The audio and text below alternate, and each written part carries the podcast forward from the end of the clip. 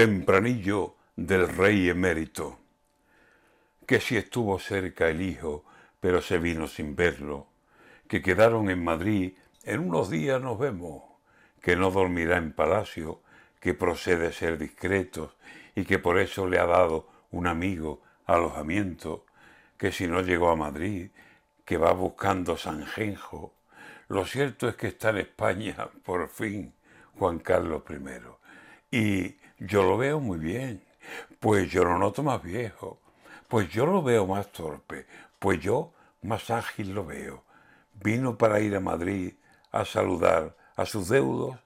¿Para qué vino? ¿Se sabe o todo queda en secreto? Ni quito ni pongo pegas, pero pregunto indiscreto. ¿No es mejor con esa edad evitarle tantos vuelos? Que allí o aquí viva en paz, libre de tanto jaleo.